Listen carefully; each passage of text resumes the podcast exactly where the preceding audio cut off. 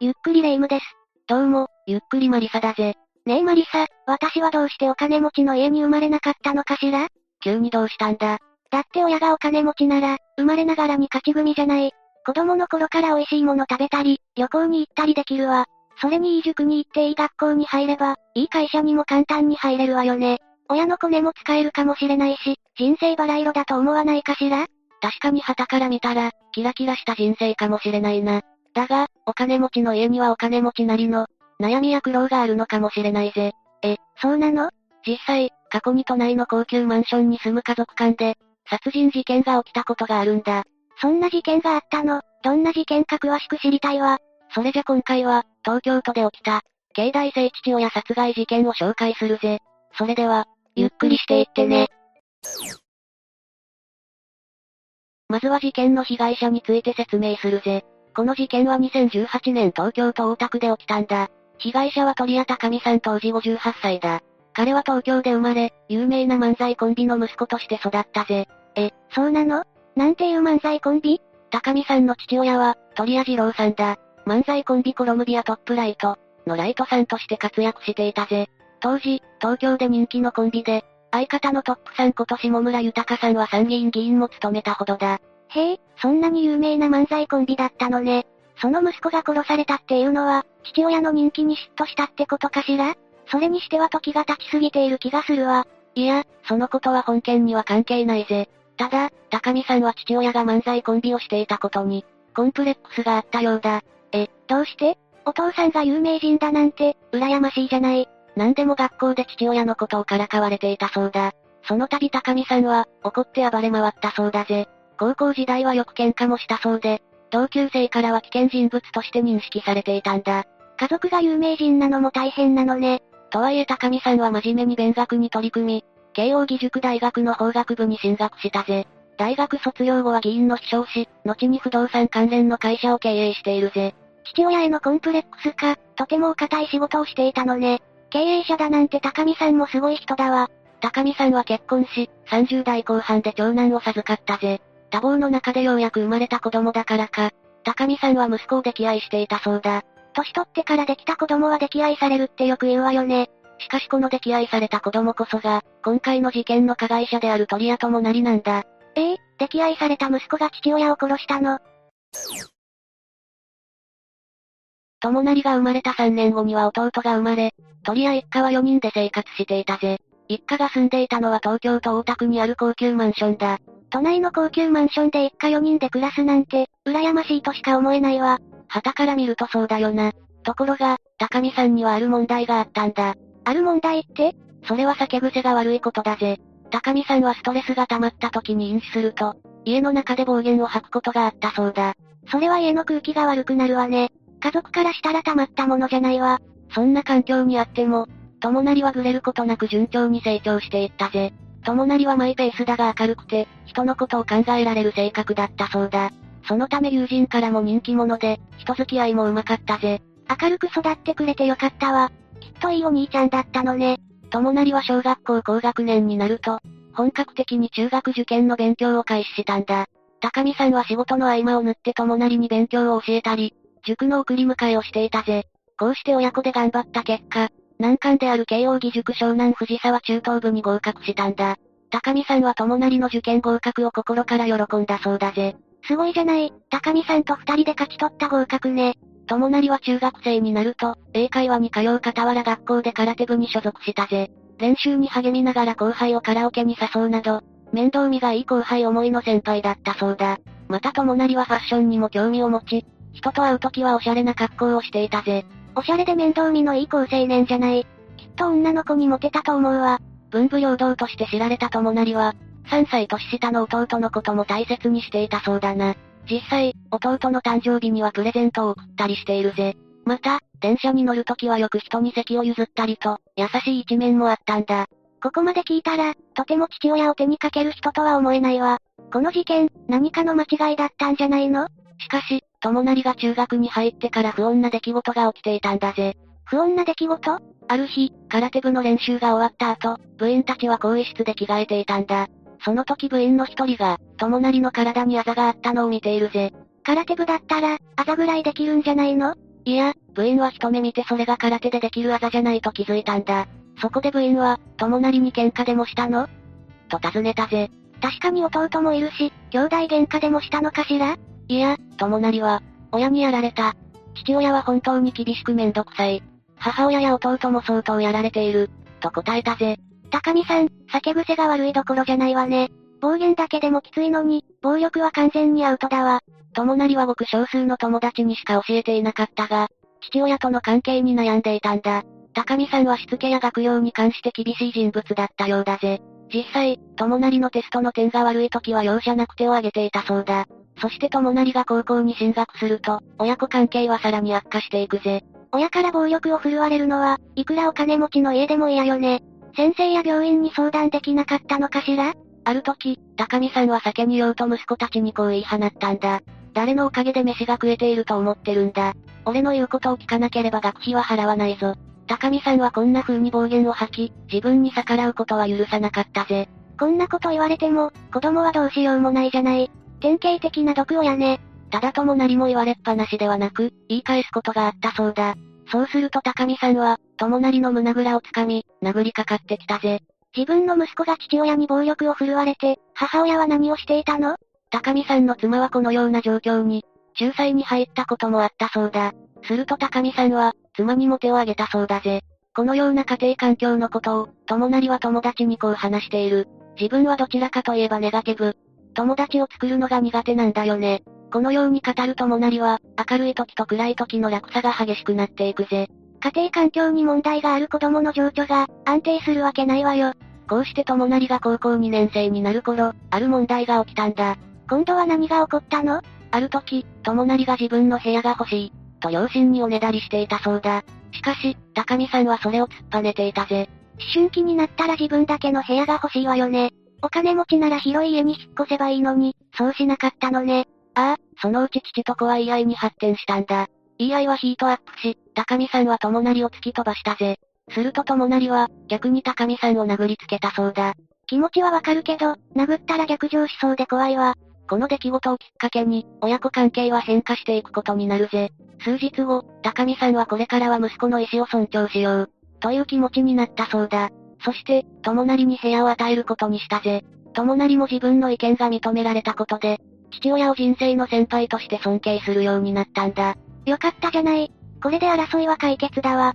こうして高校を卒業した友成は、慶応義塾大学経済学部に進学したんだ。さらに、弟も慶応義塾高校に入学し、高見さんはとても喜んだそうだな。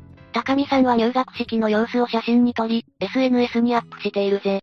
そこには、長男、次男とも無事に新しいスタートの春です。子供の成長とともに心配とお金がかかります。まだまだ頑張らねば、と書かれていたぜ。また入学前には家族でハワイ旅行に出かけ、息子二人の合格を祝ったそうだ。息子が二人とも自分と同じ慶応に進んでくれて、よっぽど嬉しかったのね。友成は大学生になると、スーパーのレジ打ちのバイトをしていたぜ。またダンスサークルに入り、ダンスの活動に夢中になっていたんだ。そんな時、高見さんから、将来に向けて資格を取った方がいい、と助言されるぜ。そこで友成は、公認会計士の資格取得を目指すことになったんだ。公認会計士の資格って、とても難しいんでしょう？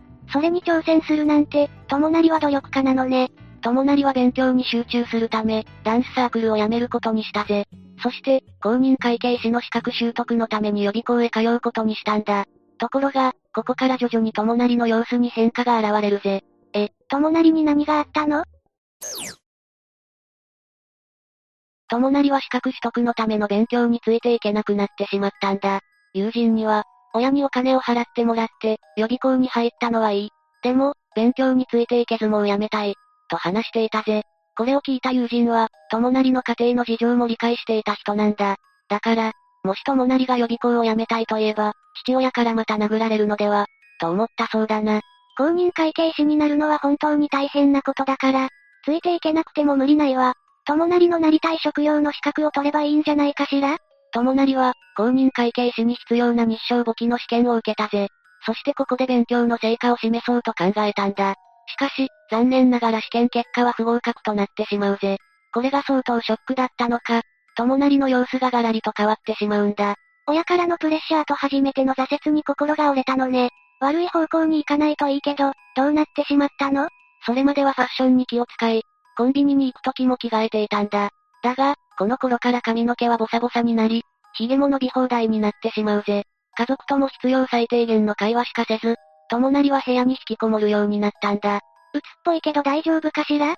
この時友成を見た母親は目つきが別人のようになったと感じたぜ。友成は、公認会計士の試験を諦める。と言って予備校もやめてしまったんだ。さらに友成は食生活もおかしくなっていったぜ。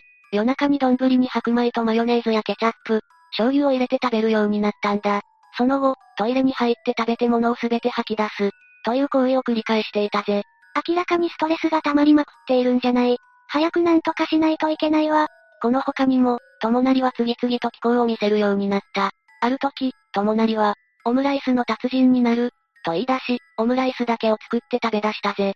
そこだけ聞いたら若気の至りで微笑ましいわ。でも、そうじゃないのよね。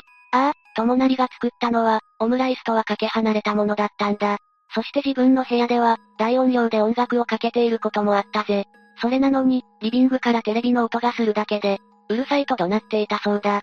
他にも、家の中に飾られていた人形を、必ず後ろ向きに置き換えていたそうだぜ。この時の友成は四六時中、両手で口を押さえていたそうだ。文武両道で優しい青年だったのに、どうしてこうなっちゃったのかしら？明らかに様子がおかしいともなりを母親はとても心配していたぜ。母親は病院で見てもらった方がいいのではないかと考えたんだ。私もそう思うわ。すぐに病院に連れて行ってあげて。母親は、夫である高見さんに相談したぜ。だが高見さんは、友成は絶対に大丈夫。今は、落ち込んでいるだけだ。きっと回復するから。と言って、病院に行かせなかったんだ。落ち込んでるだけでそんなに気候に走らないわ。もう高見さんに隠れて病院に行ったらどうかしら？母親は高見さんがそう言うならと病院に連れて行くことはしなかったぜ。どうしてそこで言うこと聞いちゃうのよ。男のことは男にしかわからないと思ったのかもしれないな。もちろん、友成の様子は元に戻ることはなかったんだ。そのうち、友人に誘ってもらった成人式や空手部の集まりも、断るようになるぜ。友成はますます一人で過ごすことが増えていくんだ。鬱っぽくなっている時って人と会いたくなくなるわよね。誰か心配して寄り添ってあげられる人はいなかったのかしら？そんな中、とうとう事件が起きてしまうぜ。2018年1月18日、当時20歳の友成は、この日もオムライスを作って食べていたんだ。正しくはオムライスのようなもの、よね。そうだな。友成は食べ終わると自室に戻り引きこもっていたぜ。そのうち、父親である高見さんが帰宅したんだ。だが高見さんはこの日、だいぶ酒に酔っていたぜ。酒癖が悪い高見さんが、お酒を飲んだら危ないわね。霊夢の予想通りだぜ。高見さんは帰ってくるなり、ソファーで横になっている高校生の弟に悪態をついたんだ。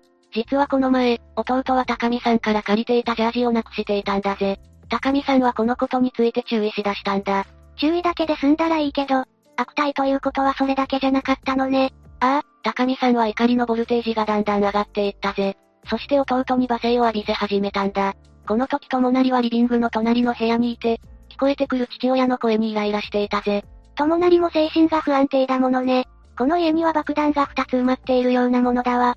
そしてついに、友成の爆弾が爆発してしまったんだ。友成は部屋から出ると、やめろよ、リビング全体の空気が悪くなるだろ、と叫んだぜ。リビングは一旦静まり返ったが、高見さんも負けじと言い返したんだ。お前だって家の空気を悪くしているだろう、とな。二人とも静かにすれば丸く収まるのに、そうはならなかったのね。高見さんの言葉に動揺した友成は、俺は悪くない、と言って自室に戻ったぜ。その後も、高見さんは弟に罵声を浴びせ続けたんだ。その声を聞いた友成は、興奮して、クローゼットに隠していた刃物を取り出したぜ。そして窓についていたカーテンを切り裂いていったんだ。カーテンを切り裂いて何をするつもりなの？おそらく、怒りに任せて切り裂いたんだろうな。そんな状況になっているとは知らない高見さんは、弟に罵声を浴びせ続けたぜ。この時友成は父親の弟への説教が、言い過ぎだ、と感じていたんだ。友成は再びリビングに現れいい加減にしないと刺すぞ、と言い放ったぜ。友成の手にはナイフが握られていたんだ。それを見た母親は、とっさに友成、と叫んだぜ。その直後、友成は死んじゃえと言いながら、高見さんに突進したんだ。いくら頭に血が昇ったからって、ナイフはダメよ。友成が持っていたナイフは、そのまま高見さんの左胸に突き刺さってしまったぜ。高見さんはその場に崩れ落ちてしまったんだ。友成が立ち尽くす中、母親は警察に通報したぜ。その間、弟は応急処置を行い、兄ちゃんも手伝って、と心臓マッサージをしたんだ。弟は罵声を浴びせられていたのに、すぐ応急処置をして以来はね。その後、高見さんは病院へ救急搬送されたが、残念ながら亡くなってしまったぜ。友成は駆けつけた警察によって、その場で逮捕されたんだ。友成は容疑について間違いありませんと認めているぜ。友成には4ヶ月間の鑑定留置が行われ、東京地検は刑事責任を問えると判断、起訴したんだ。検察には、友成の友人や親族からの、減刑を求める嘆願書が、50以上寄せられたぜ。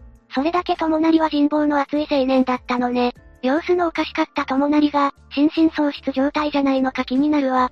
裁判が開かれ姿を現した友成は、SNS の写真とはまるで別人だったそうだ。そして友成はずっと両手で鼻と口を覆い隠し、目だけをギョロギョロ動かしていたぜ。どう見てもまともじゃないわ。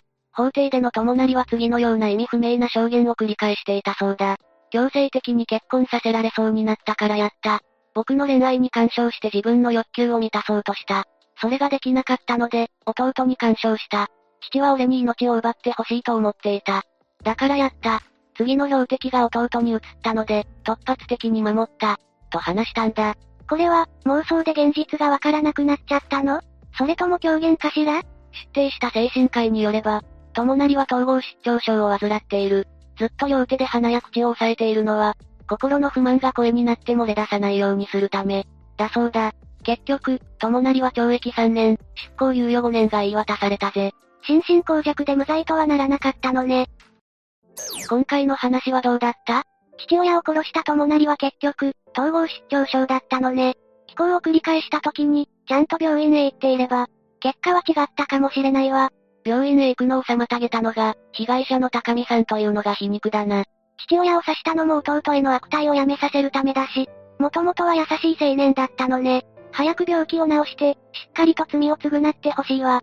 そして社会に復帰して、今度こそ自分の人生を歩んでほしいわね。そうだな。友成が犯した罪は決して許されることではないが、まだ20歳の青年だ。しっかり罪を償って、更生していってほしいぜ。というわけで今回は、境内性父親殺害事件について紹介したぜ。